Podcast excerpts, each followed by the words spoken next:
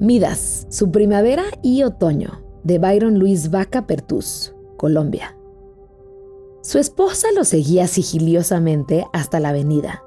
Desde un sitio cercano lo observaba cuidadosamente. Él, Midas, llegaba a ese parque ubicado en Viejo Prado, bajo los colgarejos de flores de lluvia y de oro. Enjugaba sus lágrimas de conciencia raída arrancaba los racimos y los introducía con ira, con dolor, en un saco de fique.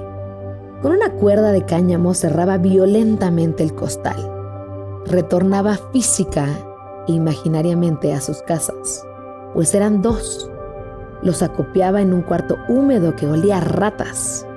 Cada día de la primavera revivía bajo esos árboles lozanos. Luego moría en el otoño. Segunda.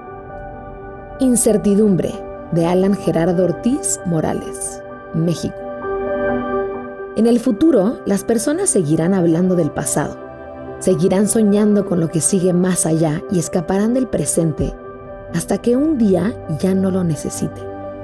Y entonces mirarán hacia adentro y se verán a ellas mismas. En el futuro, seguiremos descubriendo más de nosotros y seguirá creciendo lo desconocido dentro de cada uno. En el futuro, no importa cuándo, una vida no bastará para conocerlo todo y el paso del tiempo seguirá causando temor. En el futuro confío. Las personas encontrarán la belleza en las infinitas sensaciones de la vida y en ese momento, creo, terminará.